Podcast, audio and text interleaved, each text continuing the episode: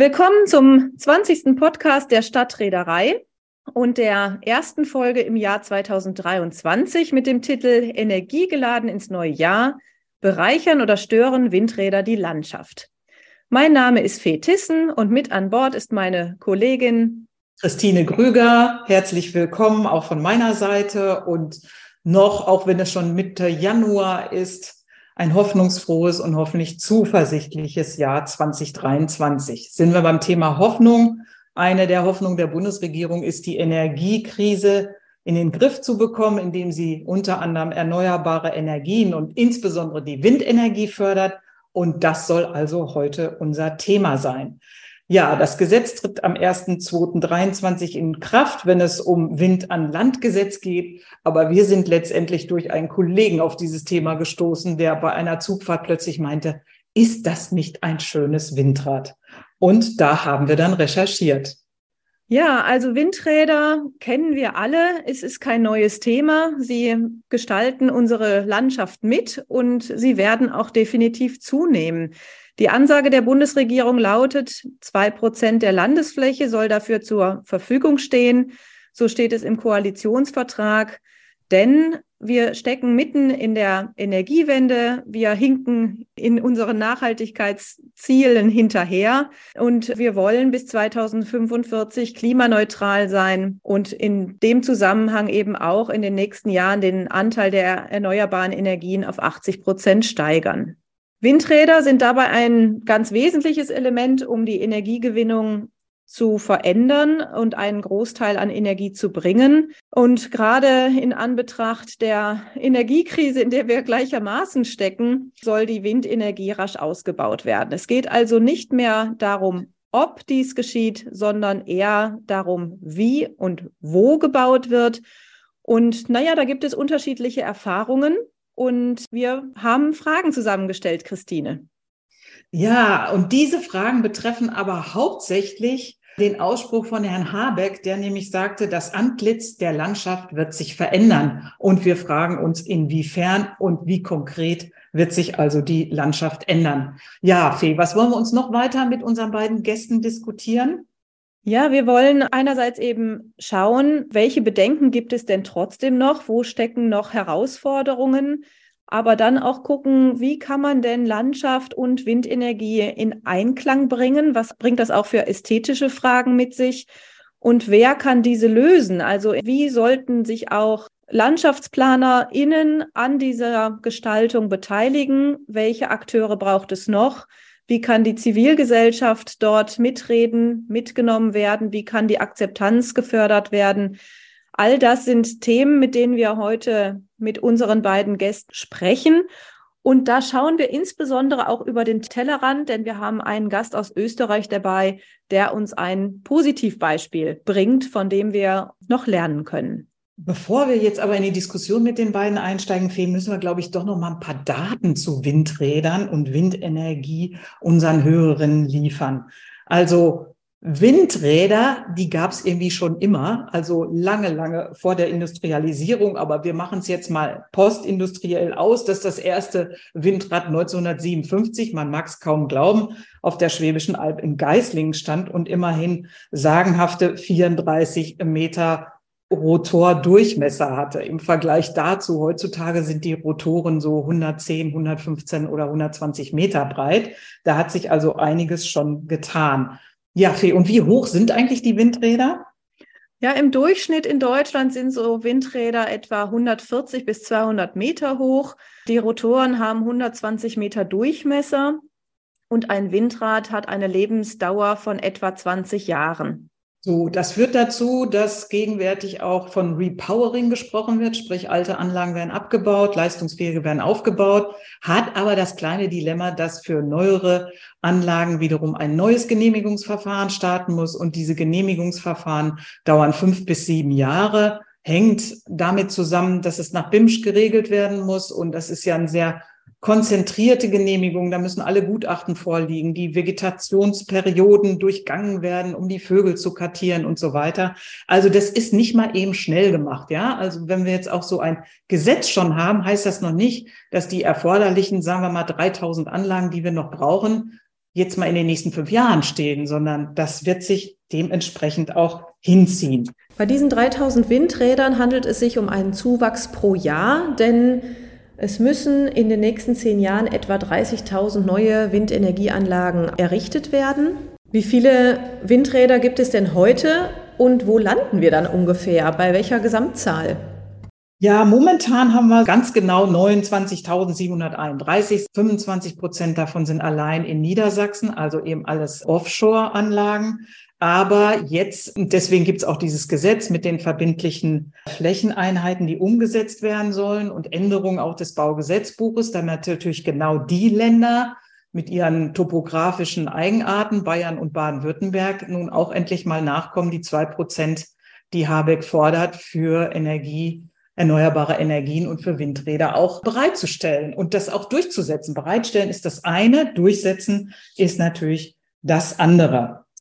Die Länder gehen ja sehr unterschiedlich damit um, wo und wie ein Windrad oder eine Windenergieanlage aufgestellt werden darf. Und ganz entscheidend ist ja die Gesamthöhe bis auch zur Flügelspitze, um dann den Abstand auch zu den Betroffenen, also in Richtung Wohnbebauung zu berechnen. Da gibt es aber unterschiedlichste Regeln, die den, in den Ländern angewandt werden, um da den entsprechenden Abstand dann zu wählen. Kannst du das genauer beschreiben, Christine? Ja, es gibt halt Bundesländer, die haben so 400 Meter, 1000 Meter Abstand. Und ich glaube, den größten Verdruss bringt einfach Bayern mit der 10H-Regelung. Das heißt, ne, wenn das Windrad 200 Meter hoch ist, dann muss zwei Kilometer Abstand sein. Und damit war einfach in Bayern klar, da ist nicht mehr viel drin. Also man sah auch, wie die Zahlen nach dieser Regelung dann runtergingen, wirklich Windräder zu bauen. Und das wird jetzt mit dem neuen Gesetz sicherlich auch geändert werden. Wir ja? sprechen nachher auch mit den Gästen darüber, was so ein verträglicher Abstand ist, den es braucht, damit eben Schattenwurf, Lärm, die direkte Betroffenheit dann nicht zu groß stören. Übrig geblieben sind letztendlich bei dem Bau von Windrädern zwei Probleme, nämlich A, die Landschaftsveränderung und B, der Lärm. Und wir wollen uns heute hauptsächlich mit unseren Gästen um diese Landschaftsveränderung, um unsere Wahrnehmung von Windrädern kümmern. Wir sind gespannt und freuen uns schon. Ihnen viel Spaß beim Zuhören.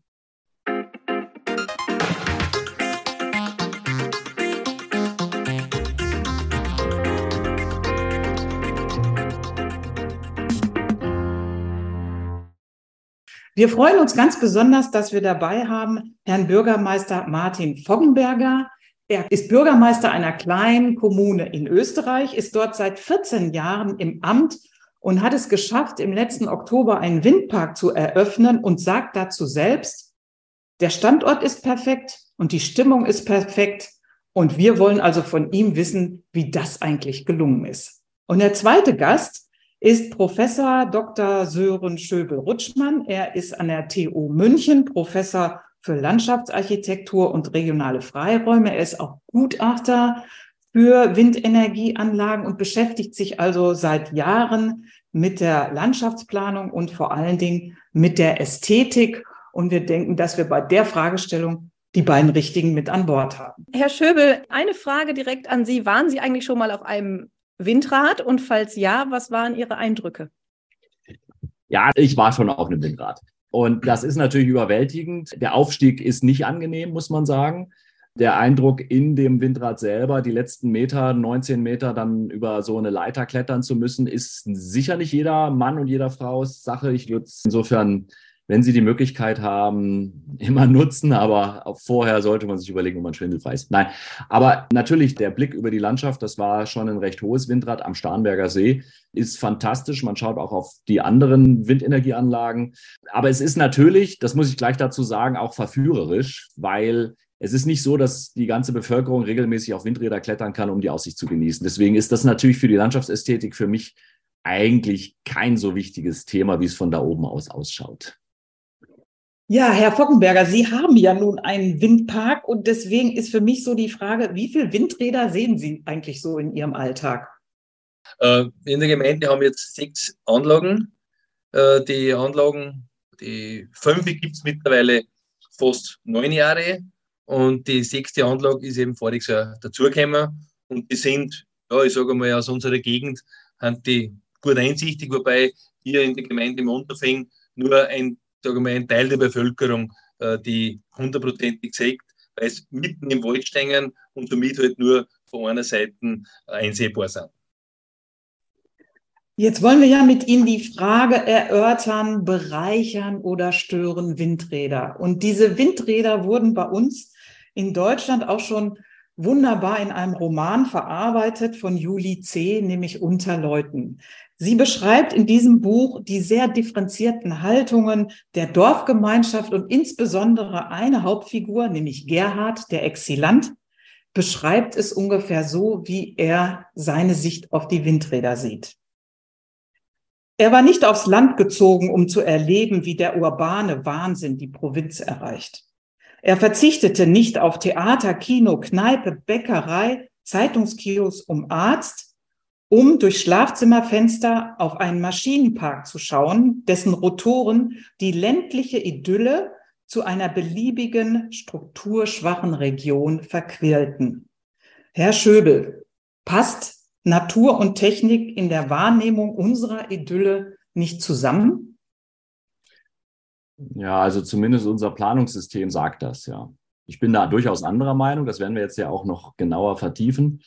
Die Frage, ob das jetzt eine totale Störung einer ländlichen Idylle ist, glaube ich, wird von solchen Milieus, Lebensentwürfen, Lebensstilen, wie Juli Cedi da schildert, tatsächlich viel so gesehen. Das erlebt man. Also man erlebt die stärksten Proteste von den Eigenheimbesitzern, die sich einen freien Blick in die Landschaft quasi erkauft haben. Übrigens auf Kosten des freien Blickes meistens von anderen Menschen oder aber eben unter Zuhilfenahme eben einer sehr ausufernden Mobilität. Ne? Also wir ziehen raus, wollen den freien Blick in die Landschaft, beanspruchen die damit auch. Also diese Menschen, die das tun, die konsumieren ja selber auch Landschaft, sind ja im Grunde auch selber mit ihren Einfamilienhäusern an Technik in der Landschaft. Ja? Und dann sagen sie, wir wollen aber kein Windrad sehen. Und das tatsächlich, das geht nicht. Also diese Grundeinstellung, darauf besteht kein Recht. Ja.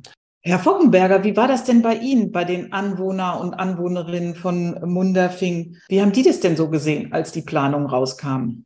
Ich glaube, dass das bei uns eine ganz andere Herangehensweise gewesen ist. Bei uns, äh, dem ganzen Windpark Munderfing, dem zugrunde liegt der Energiekonzept.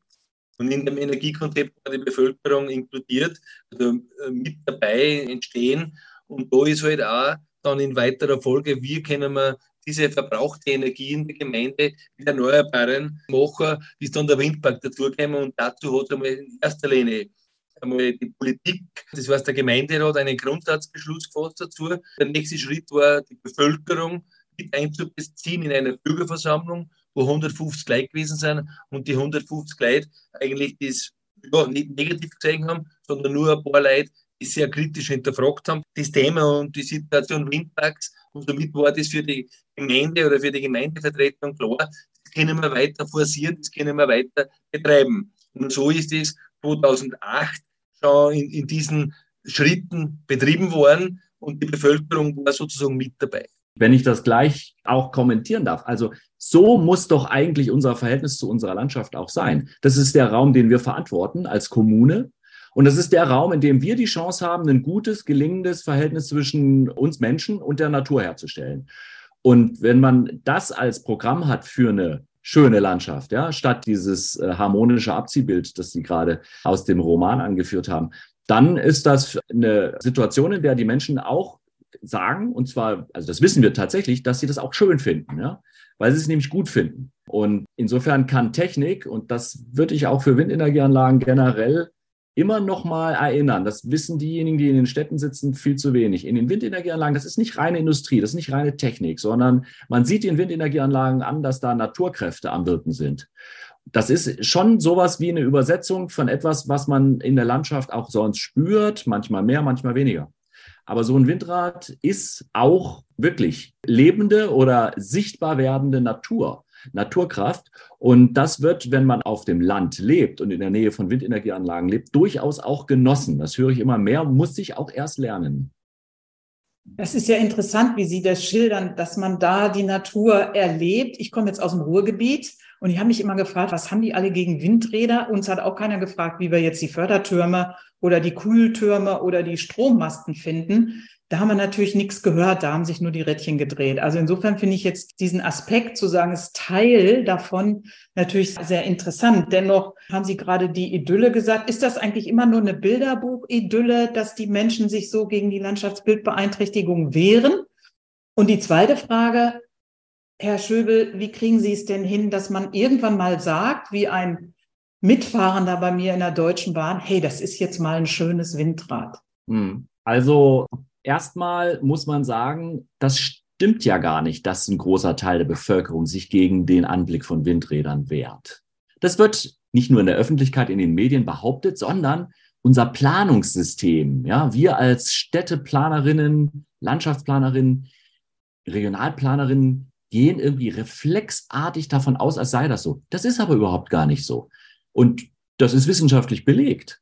Anhand von Befragungen, Studien wissen wir, dass das nicht so ist, dass ein ganz großer Teil der Bevölkerung sich gegen Windenergieanlagen in der Landschaft wehrt. Es ist sogar im Gegenteil so, dass es fast nichts gibt in den letzten 50, 60, 70 Jahren, was ich so kenne, wogegen sich so wenig Menschen gewährt haben an wirklich deutlichen, sichtbaren Veränderungen in der Landschaft. Ne? Also wir, ich sehe ganz im Gegenteil, es ist, wir haben doch eine Wahnsinnszustimmung in der Bevölkerung dafür, dass wir da draußen in den Landschaften was verändern und zwar, dass wir Windenergieanlagen bekommen. Und das ist bei Leuten so, die das allgemein so sehen. Das ist bei Leuten so, die schon welche vor der Tür haben. Und es ist ein bisschen weniger so bei Leuten, die direkt davor sind, dass sie welche vor die Tür gestellt bekommen. Die sind erstmal berechtigterweise verunsichert, weil sie nicht wissen, ja, warum jetzt genau bei mir ist es jetzt vielleicht doch nicht gut und so, ja.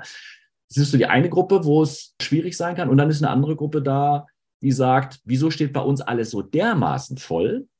Und andere beanspruchen für sich, dass da nichts steht. Also das sind Dinge, die meiner Meinung nach wirklich zu Konflikten führen. Aber in der großen Masse der Bevölkerung gibt es ja noch nicht mal diesen NIMBY-Effekt. Der wird immer wieder angeführt, aber es gibt ihn eben tatsächlich nicht. Außer eben diese Situation, wenn man verunsichert ist, wenn man in der Planung nicht mitgeführt wurde ähm, in den Entscheidungen und so, dann gibt es diese Verunsicherung. Aber faktisch im Zusammenleben mit Windenergieanlagen gibt es das nicht. Ne? Ja, kann ich nur bestätigen. Es gab eine Umfrage von Forsa, gerade im November 22. Da waren 80 Prozent der Leute, die befragt wurden, dafür und sogar Leute, die in der Nähe einer Windenergieanlage wohnen. Also da stimmt, das ist so. Ich glaube, da hat natürlich auch einiges durch die aktuelle Energiekrise beigetragen, dass man da plötzlich dem Ganzen anders gegenübersteht. Wir hatten gerade hier im Schwarzwald auch eine Debatte um Windenergie und meine Kolleginnen waren ganz besorgt, ob da die Emotionen wieder hochkochen und das war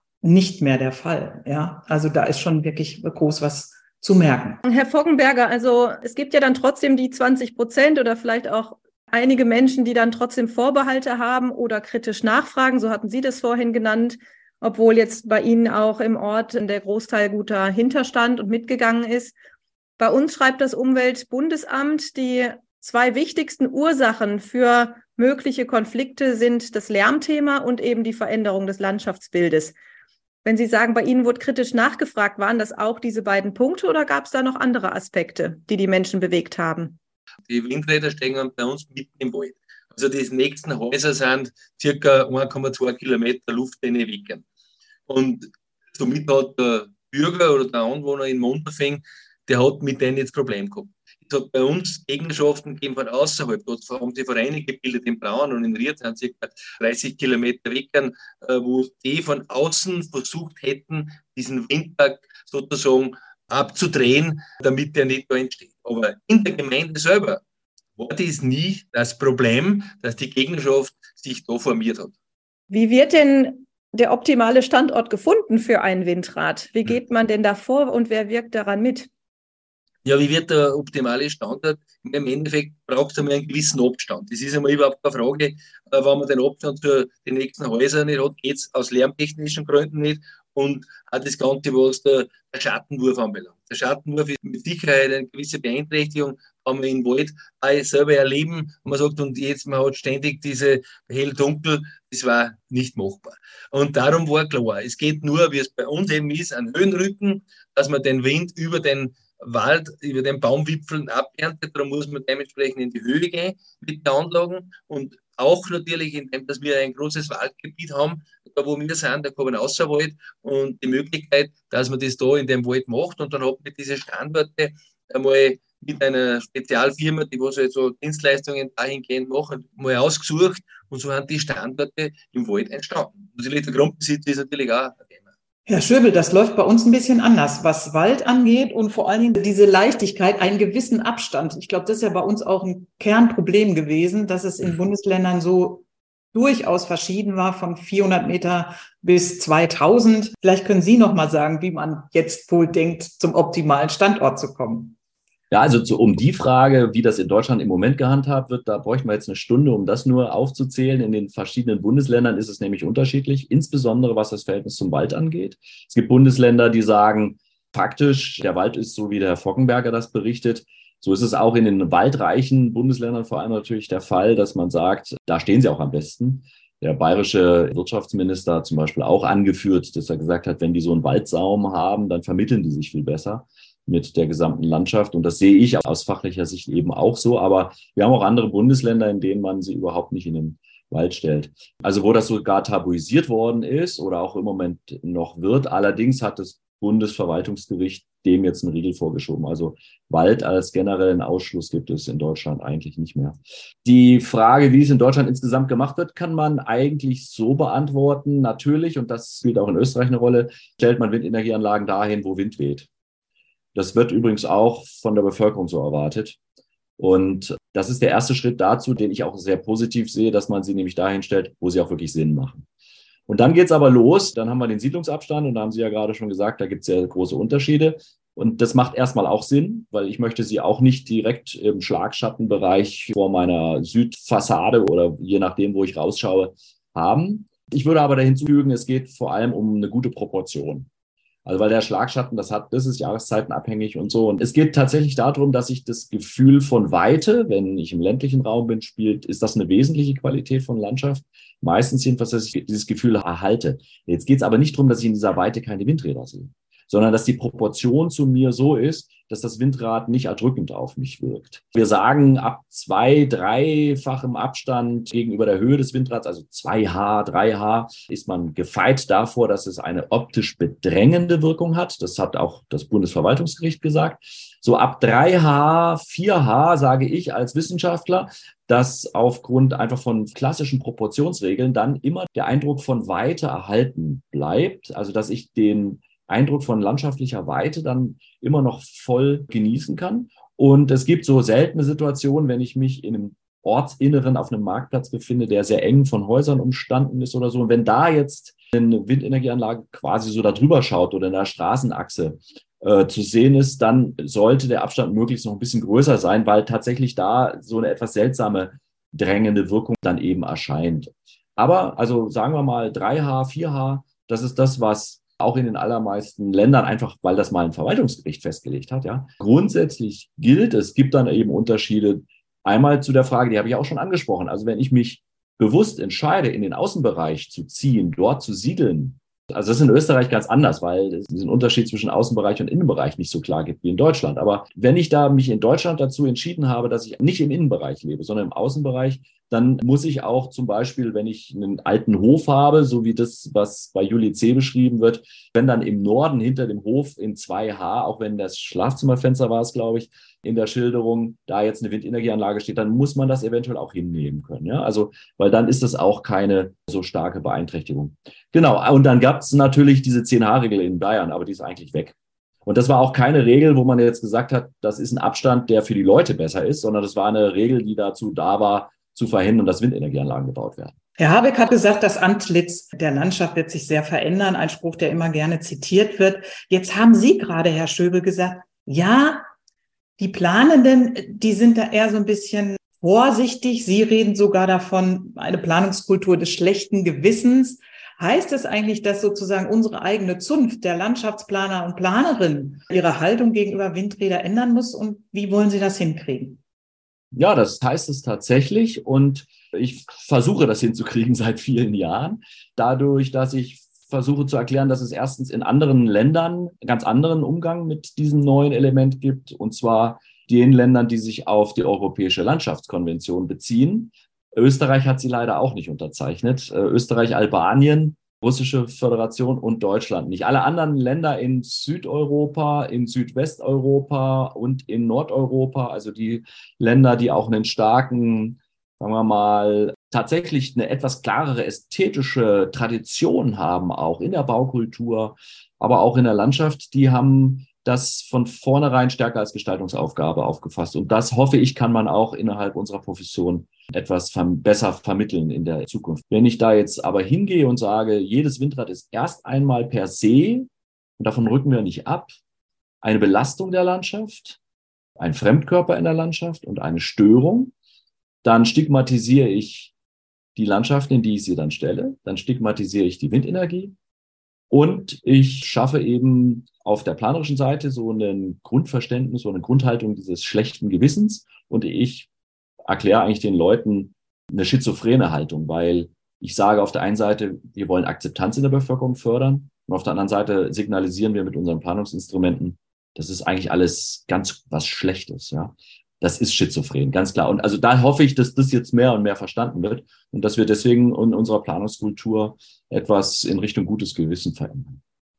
Herr Foggenberger, es gibt bei Ihnen diese wunderbare Website der IG Windkraft, die ganz ansprechend und vielfältig gestaltet ist, auch Angebote zeigt für schon Kinder und Jugendliche sich mit Windkraft letztendlich zu beschäftigen. Es werden sehr persönliche Geschichten von Windmenschen wie auch Ihnen vorgestellt. Haben Sie das Gefühl, das ist ein möglicher Weg, um genau das zu erreichen, was jetzt Herr Schöbel gerade als Problem angesprochen hat? Und inwieweit können auch weiterhin Dialogmöglichkeiten, Visualisierungen oder ähnliches helfen, um da die Köpfe zu öffnen und ein Umdenken anzuregen? Ich glaube, es ist sicher wichtig und gut, dass man die Jugend damit einbezieht, um die Akzeptanz und einfach diese Situation der Windenergie da mehr noch in die Bevölkerung zu bringen, aber das allein ist sicher nicht. Also es ist, wie es eingangs schon gesagt habe, ganz wichtig, eben in der Gemeinde, in der Gemeindepolitik die Akzeptanz, Akzeptanz und die Zustimmung äh, zu holen und somit ist auch die Bevölkerung mehr in das Ganze involviert. Und da glaube ich, ist das bei uns einfach eine besondere Situation, wie das entstanden ist, eben so, dass sich auch die Gemeinde ja im Windpark beteiligt. Die Gemeinde Munderfing ist ja mit 75,2 Prozent bei dem Projekt beteiligt. Du ist indirekt jeder Bürger ja an diesen Anlagen beteiligt. Und bei uns im Munderfing weiß es ja nicht, wo ist der Windpark, sondern es sind unsere Windrad äh, vom Großteil der Bevölkerung. Und somit ist auch so eine gute Akzeptanz und Zustimmung da. Ja, schön. Ich glaube, das würden wir uns an der einen oder anderen Stelle, glaube ich, so wünschen. Aber ich möchte noch mal gerne auf den Punkt eingehen, was Sie zu den Landschaftsplanerinnen gesagt haben und der Haltung. Nun sind wir Deutschen ja auch immer welche, die gerne alles festlegen in Gesetzen und Verordnungen und so weiter. Das neue Energiegesetz oder das Wind an Landgesetz kommt ja nun zum ersten, zweiten. Wird es denn wohl auch irgendwann mal Gestaltungskriterien geben, die Sie uns jetzt hier so erklärt haben, dass man sagt, das sind jetzt allgemeingültige Werte, wie ich ein Windrad sensibel in die Landschaft setzen kann? Na, ich hoffe das. Also es gibt Vorlagen, wie man sowas machen kann aus Frankreich, aus Schottland, aus Belgien und auch von unserer Forschung, auch aus äh, Dänemark, aus Holland. Ich könnte jetzt noch weiter zählen. Ja? Also wenn Sie auch durch diese Länder reisen, werden Sie sehen, dass Sie onshore und offshore viele Windenergieanlagen sehen, die bewusst gestaltend in die Landschaft eingesetzt worden sind. Übrigens nicht versteckt, ne? sondern schon auch die Strukturen der Landschaft, die Weite, auch die große Reliefunterschiede, also durchaus betonend. Also insofern glaube ich schon, dass es geht. Und Tatsächlich ist es jetzt ja so, wir haben im Moment eine Revision natürlich von vielen, vielen Plänen, die bisher ja eine Kulisse vorgegeben haben, die halt diese zwei Prozent im Schnitt nicht erreicht, faktisch nicht erreicht. Also insofern muss überall zugesteuert werden. Aber wir haben jetzt den Unterschied, dass eigentlich wir eine, also rechtlich heißt es eben auch Positivplanung jetzt vorgegeben haben. Ich meine ja mit Positivplanung noch ein bisschen was anderes. Ne? Also nicht nur, dass ich nicht abschichten muss, sondern dass ich tatsächlich eben sowas wie eine städtebauliche Ordnung, ein räumliches Konzept der ganzen Kulisse unterlege Und insofern besteht aus meiner Sicht durch das Windenergieflächenbedarfsgesetz und eben die anderen Regelungen jetzt die Möglichkeit, tatsächlich in so eine Positivplanung einzusteigen. Also das wird natürlich in einigen Bundesländern dazu führen, in einigen geht es ja schon längst um Repowering, da geht es um die nächsten Generationen, da geht es um die nächste Größendimension von Windenergieanlagen. Da, da weiß man auch, dass das oft gar nicht so einfach ist, dass man einfach die alte wegnimmt und die neue hinstellt. Also es gibt auch Räume, in denen wirklich aus meiner Sicht auch es wie Kraut und Rüben ausschaut. Also das ist, gibt Situationen, wo man umzingelt ist, quasi, ja, von lauter Anlagen. Es gibt Situationen, in denen x verschiedene Anlagentypen und Generationen gemischt, völlig unmotiviert stehen. Das heißt also, ich würde schon auch hoffen, dass es in einigen Planungsregionen, die auch sehr gut bisher in der Menge ausschauen, dass die auch äh, versuchen, mit solchen Positivplanungen auch so etwas wie einen Aufräumen, einen Nachordnen. Das ist ein Prozess, der über sicherlich wieder eine Generation dann dauert, aber ich hoffe schon, dass das auch dort an. Also das geht jetzt nicht nur um die, die jetzt bisher leer sind und wo es jetzt darum geht, jetzt kommt das, ja, sondern ich glaube schon, es geht darum, generell in Deutschland jetzt nochmal da einen zweiten Blick drauf zu werfen, wie man die eigentlich gut in die Landschaft bringen. Wenn es immer um gut geht, dann wissen wir aus dem Städtebau, dass man da immer sehr viele Menschen fragt, um gute Ideen zu entwickeln, nämlich im Rahmen von Wettbewerben.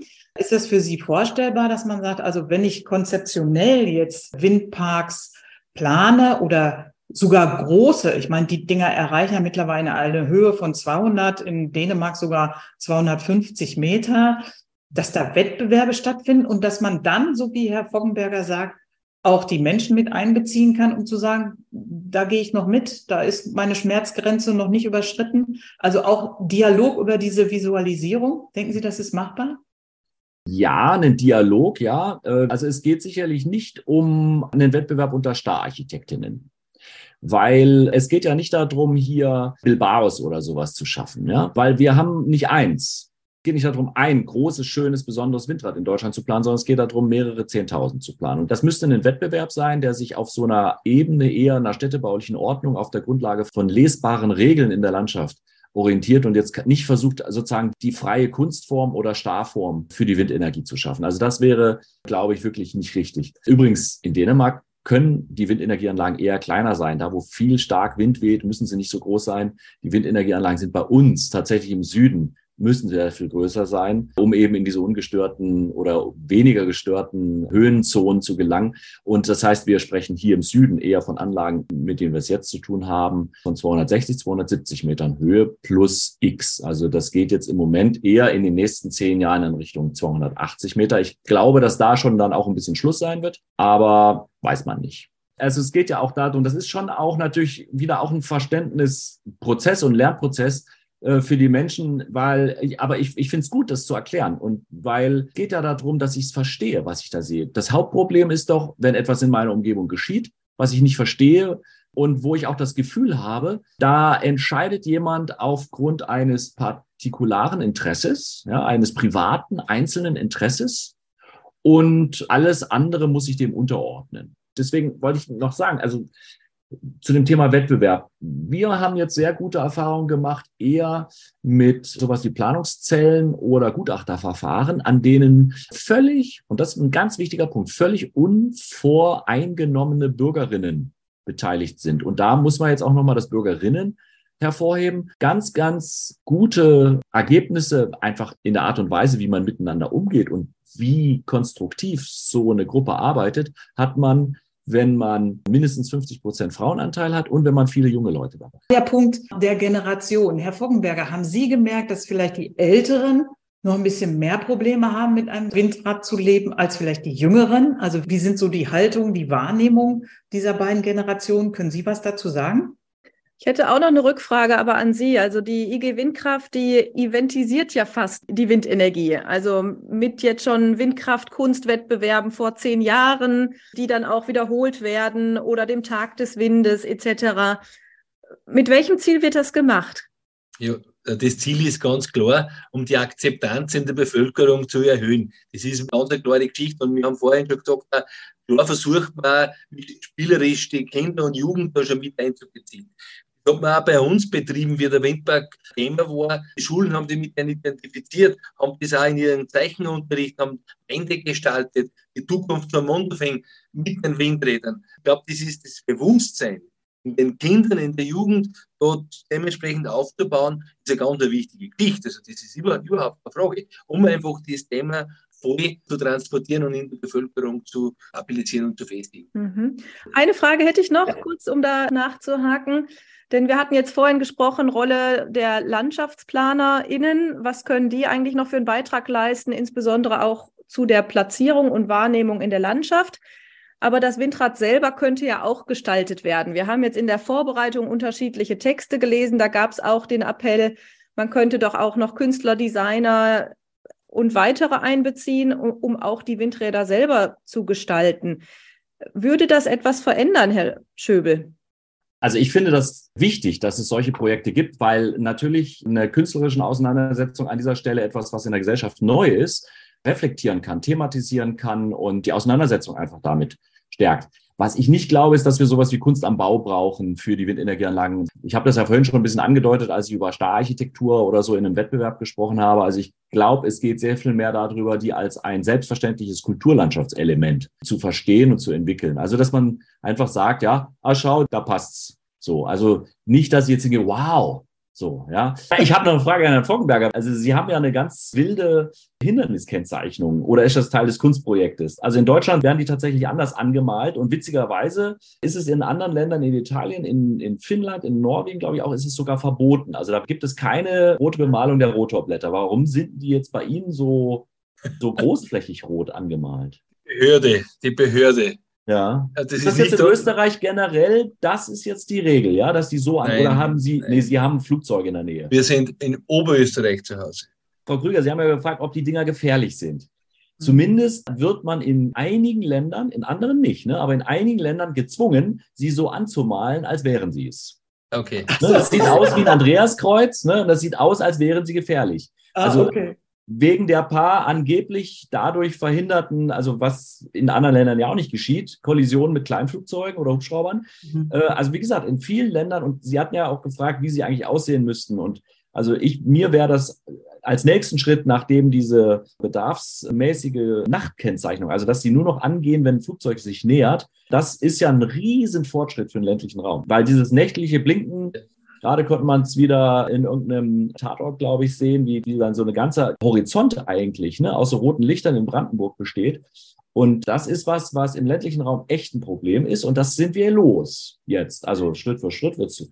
Und äh, der nächste Schritt wäre für mich, das würde ich mir wünschen, dass die Anlagen einfach weiß sein dürfen. Mhm. Okay. Was denken Sie denn, Herr Schöbel, diese, ich sag mal, Öffentlichkeitsarbeit, intensive Öffentlichkeitsarbeit, die so fröhlich daherkommt aus Österreich, würde uns das gut tun in Deutschland? Naja, total. Also wir sind da schon sehr ernst unterwegs, wenn ich unseren Interessensverband so angucke auf der Website und finde einfach die ja. Art und Weise, wie das da jetzt in Österreich vorangetrieben wird und in die Köpfe kommt, eigentlich sehr sympathisch. Ja, man muss sich auch echt anschauen in Deutschland, wenn sie das machen, als eine Bürgergruppe, als Bürgermeisterin, als Gemeinderat insgesamt so ein Projekt über Jahre. Das ist eine Durststrecke erstmal. Da sind sie zum Schluss wahrscheinlich kaum noch zum Feiern aufgelegt. Und dann muss man wirklich auch sagen, dass die hohe Aggressivität, die von den wenigen, die dagegen sind, in die Debatten reingebracht wird, ja. Das Ganze also kein Ponyhof sind, ja. Also wenn Sie so ein Projekt machen, das reicht davon, dass Sie persönlich beleidigt werden. Das passiert mir ja sogar auf der fachlichen Ebene. Ja, dass man sagt, der ist übergeschnappt oder ähnliches. Und das reicht ja dann bis dahin, dass Menschen dem Tode bedroht werden, ja, oder es werden Bürgermeister und tote Rat an die Tür genagelt. Und ich kenne das selber auch aus Projekten, wo dann Projektierern per Post irgendwelche toten Tiere zugeschickt werden und so weiter. Also das heißt, das wird sehr gezielt eingesetzt, den Leuten das auch zu verleiden, so ein Projekt auch als ein schönes gemeinsames Projekt auch zu erleben. Das ist, wird sehr gezielt, glaube ich, eingesetzt, weil sonst ist völlig klar, dass solche Aktionen natürlich niemanden davon abbringen, an so einem Projekt weiterzuarbeiten. Es wäre natürlich schön, wenn man dann wenigstens im gesamten Umfeld, in den Medien und so dann auch mal, wenn es dann gelungen ist und wenn auch in der Bevölkerung insgesamt das Gefühl jetzt äh, vorherrscht, dass man sagt, ja, da passt schon. Äh, dass man das dann auch entsprechend mal so berichten würde. Aber das muss man natürlich auch ganz klar sagen. Wir wissen, dass außer natürlich in den schönen Podcasts, die wir heute haben, in den Medien ja erst eine schlechte Nachricht eine gute Nachricht ist und dass man vor allem auch Streit haben möchte. Also ich erlebe das ganz viel auch, wenn es um Medienberichte geht, dass die Medien eigentlich vor allem dann berichten, wenn man lanciert, dass es einen Konflikt gibt, dass es einen Streit gibt und so. Also über gute Sachen wird nicht so gern berichtet. Ja, das macht es schwierig, tatsächlich. Ich glaube, dass es auch im Journalismus mittlerweile einen Wandel gibt. Das nennen Sie dann auch konstruktiven Journalismus, um wirklich alle Seiten so zu bringen und weg von dieser effektheischenden Berichterstattung. Eine allerletzte Frage habe ich an Sie. Ich weiß im Vorfeld, Sie sind vielleicht nicht die Experten dazu. Dennoch hat man natürlich unter dem Kriegsgebaren, was man tagtäglich liest und sieht, natürlich die Frage bei so Windrädern, wie sicher sind die eigentlich? Also wenn wir dran denken, bei Atomkraftwerken, was es alles für Machbarkeitsstudien etc. gab, was sind die Sicherheitsaspekte? Kommen wir da wieder in den Abstand? Sind wir da im Wald? Sind es möglicherweise andere Gebäude dabei? Oder ist es einfach nur eine Abwehr von Hackern, weil die Dinger so digital betrieben werden? Wie schätzen Sie es ein, Herr Foggenberger? Wie wappnen Sie sich sozusagen? Naja, also was die Sicherheit anbelangt also bei uns zum Beispiel ist immer das Problem aufgetaucht, was heißt das, wenn also ein Windradl abbrennt, mitten im Wald, Brandgefahr dementsprechend groß. Ja klar kann das passieren, aber es wird nicht sein, dass brennende Teile umherfliegen, irgendwo verstrahlt werden. Im Endeffekt wird halt das kontrolliert abbrennen und dann halt runterfallen. Klar ist die Gefahr gegeben, aber dann ist die Gefahr meines Erachtens schon relativ vorbei. Ich meine, man ich, hat noch nie gehört, dass ein Windradl Wind umgerissen hat wenn man sich vorstellt, bei diesen Mengen, was äh, weltweit oder europaweit stehen, sind die Unfälle, glaube ich, sehr, sehr minimal, was da passiert ist. Im Vergleich zu ganz anderen Kraftwerken, wenn ich Atomkraftwerke hernehme, ist es in, in keinster Weise ein Vergleich dazu. Und darum sehe ich da auch nicht das Problem. Aber ganz klar ist der Abstand zu bestehenden Häusern, zur Bevölkerung, glaube ich, ist ein ganz wichtiger Punkt. Ganz egal, wo das ist, aber das ist sicher wichtig, um die Akzeptanz, aber auch nur auch um die, das Leben und die Lebensqualität dementsprechend zu erhalten. Gut, danke schön. Gibt es da was zu ergänzen, Herr Schöbel? Naja, das stimmt. Wenn der Blitz reinschlägt, dann können die brennen. Dann kann es auch Gefährdungen geben, weil da Betriebsstoffe an Boden gelangen. Ansonsten ist ja allgemein schon bekannt, versuchen Sie mal ein Atomkraftwerk zu versichern und versuchen Sie mal ein Windrad zu versichern. Die Versicherungsprämie, die ist, glaube ich, geringer als bei einem Privatauto im Jahr für so eine Anlage von fünf, sechs Millionen Euro. Und damit ist die Frage nach der Sicherheit so erstmal beantwortet. Ne? Woran wir weiter arbeiten müssen und äh, ganz klar, also auch nicht unter den Tisch fallen darf, jetzt auch in der Phase, ist, dass die Anlagen eine große Gefahr darstellen können für bestimmte Vögel und Fledermäuse und dass das quasi vom, von der richtigen Standortwahl und auch von der Technik her so weit minimiert werden muss wie nur möglich, das ist nach wie vor ein ganz wesentlicher Auftrag. Geschieht aber. Herr Foggenberger, Sie wollen darauf reagieren? Zu dem Thema Vögel. Es hat da bei uns, das ist glaube ich schon drei oder vier Jahre her, mal eine Untersuchung gegeben, ein ganzes Jahr, wo man ganz klar untersucht hat, den Bereich bei einem Windrad über die Anzahl der Vögel, die da einfliegen. Also diese Zahl der Vögel, die was da, was da festgestellt worden ist, ist so minimal, also das ist fast nicht zu erwähnen, das sind nur einige Vögel gewesen, die was zu wirklich zu Schaden gekommen sind. Im Vergleich dazu, wenn man das hernimmt, die Vögel, was auch die Fensterscheiben, die Glasfronten, was gibt einfliegen, ist das unzähliges mehr.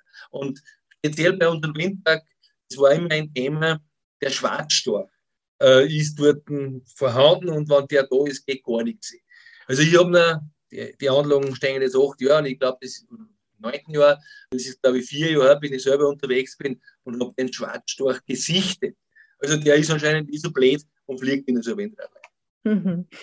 Natürlich sind das andere Vögel, die gegen die Fensterscheiben fliegen, die von den Katzen gemeuchelt werden, als die Vögel, die im Zweifelsfall in ein Windrad reinfliegen. Also ein Adler oder so ist tatsächlich einfach aufgrund der Reproduktionsrate äh, ein anderes Wesen als ein Spatz. Aber wo wir eine, aus meiner Sicht auch um ein Vielfaches höhere Schlagopferzahl sehen, das sind die Autobahnen. Und da wundert man sich doch sehr darüber, dass Windräder abgeregelt werden müssen in ihrer Geschwindigkeit, wenn Greifvögel in der Nähe sind oder wenn die Fledermäuse auf der Jagd sind. Aber ein Tempolimit auf Autobahnen gibt es witzigerweise in Deutschland nicht, obwohl wenn man also auf Autobahn unterwegs ist, wenn man wirklich mal Schlagopfer sehen möchte im Alltag, dann fahren Sie einfach mal auf einer deutschen Autobahn entlang. Da sehen Sie zwar mehr Mäusebussarde als Rotmilane aufgrund des anderen Jagdverhaltens gegenüber der Autobahn, aber darüber wird in Deutschland nicht gesprochen. Und auf Autobahnen kommen tatsächlich ein absolut Vielfaches von solchen wichtigen Vögeln auch ums Leben gegenüber den Windenergien. Jetzt hatten wir uns ja heute insbesondere mit der Landschaft, Landschaftswahrnehmung und dem Windrad beschäftigt.